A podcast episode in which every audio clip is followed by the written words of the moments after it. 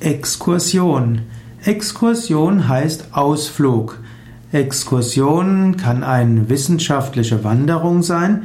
Exkursion kann auch heißen, dass man mit seinem Astralkörper auf Astralreise geht.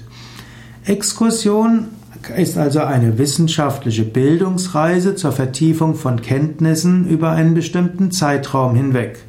Es gibt zum Beispiel Exkursionen in bestimmten Studiengängen, insbesondere in der Biologie spielt die Exkursion eine besondere Rolle. Exkursion kann aber auch äh, für die Architektur und für die Geschichtswissenschaft von besonderer Bedeutung sein. Auch in der Geomantie spricht man von Exkursionen, das heißt, man macht Wanderungen zu bestimmten Kraftorten, aber nicht nur um etwas zu erfahren, sondern auch um bestimmte Prinzipien zu beschreiben.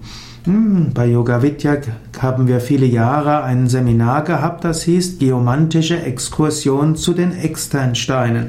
Und dabei wurde auf, auch auf hohem intellektuellem Niveau beschrieben, was was zu bedeuten hat. Hm, heute sind die Seminare mehr Erfahrungsseminare, man spürt und fühlt, aber sind eigentlich weiter Exkursionen. Exkursion als Seelenaustritt.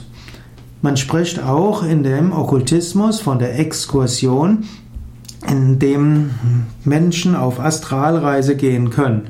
Medial veranlagte Menschen können ihren Astralkörper vom physischen Körper lösen und dann auf eine Exkursion gehen und dann auf der Astralreise verschiedene Erfahrungen machen.